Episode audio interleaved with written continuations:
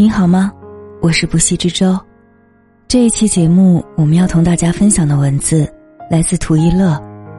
真正合拍的恋人是什么样的？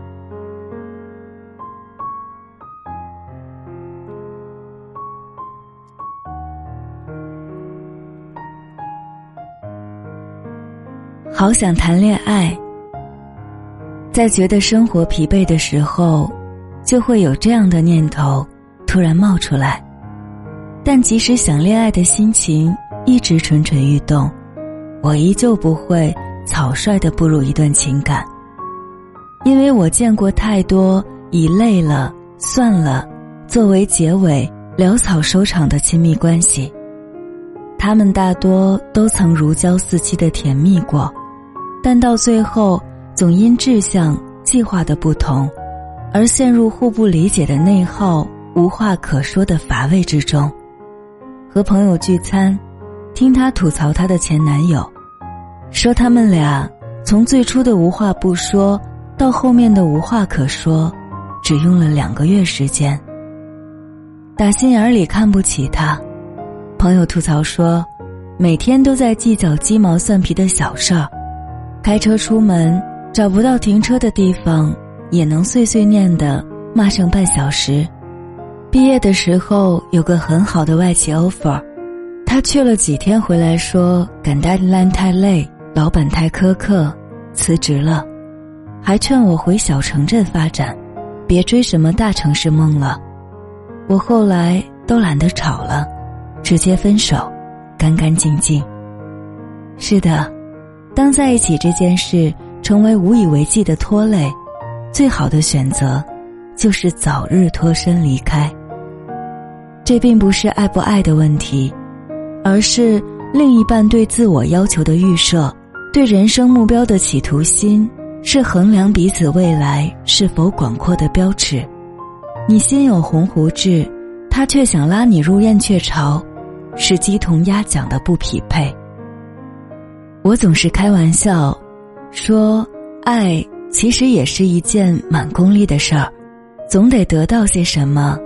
爱意才能长久，无论是情感的疗愈，还是恳切的建议，好的爱能让彼此成为对方的刀与盾，互相庇佑，共同前行。朋友和她男朋友是理工科出身，前几个月刚入职同一家公司，很多电器设备都需要重新学习熟悉，两人每天都记满满的笔记。晚上回家之后，把笔记拿出来，一起梳理图纸和操作流程，太像大学晚自习了。这恋爱谈的充实，他开心的总结道：“步伐一致太重要了。生活就像是打怪升级，重重关卡面前，伴侣的意义就是并肩作战。即使两个人忙着不同的事情，会遇上不同的麻烦。”但前进的方向一定得是一致的。伴侣在向前冲这件事面前，应该成为彼此的大后方才对。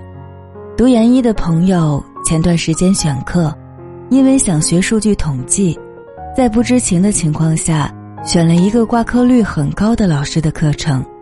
在得知往年的挂科率之后，也曾有过退课的念头，但她男朋友告诉她：“没事儿，先学着。”真的太难就告诉我，我给你补课。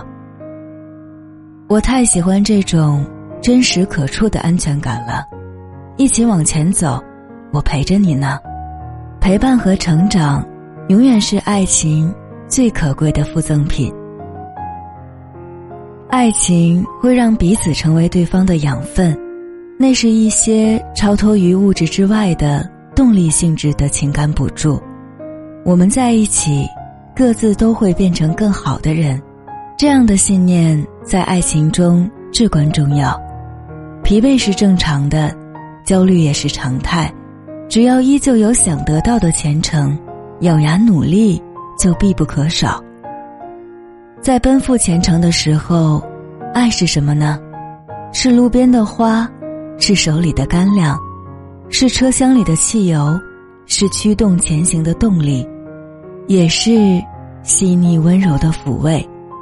其实，爱情不是人生的主题，覆盖人生的主旨是成长，但这二者的关系倒也很微妙。在看似孤独的成长路程里，爱是最大的支撑。国庆我去参加婚礼了，看新郎新娘着盛装完成仪式，彼此相对告白，是很幸福的时刻。新郎说：“谢谢你让我重拾信心，获得人生新的可能，以后我们的人生还会一起变好。”这句话比那些说我最爱你的了，更能让我有想要会心一笑的。被击中的感觉，就像是一把钥匙，爱的圣洁和治愈能打开心上郁结的锁。如果是因为前行的姿态太过笨拙而让彼此显得难堪，那就及时用说笑话化解尴尬；如果是因为进阶的阻碍太过庞大，而让彼此显得沮丧，那就提供劝慰，化身依托。恩爱白头的法门。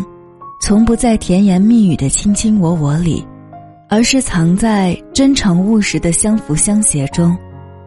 去找真正合拍的爱人吧，他是陪你进步、拉你向上、见证你跑完艰苦马拉松的人。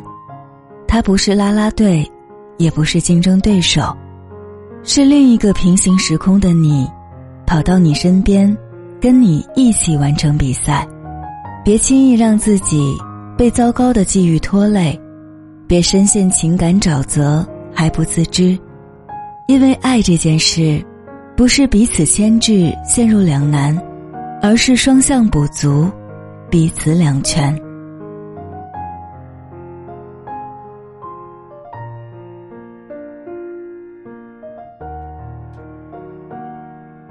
感谢图一乐的这篇文字，也感谢你的用心聆听。我是不息之舟，更多节目欢迎在喜马拉雅 APP 上搜索“不息之舟”，关注我。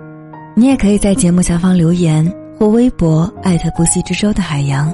节目详情中扫二维码添加微信，与我有更多的交流。我们下期再见，晚安。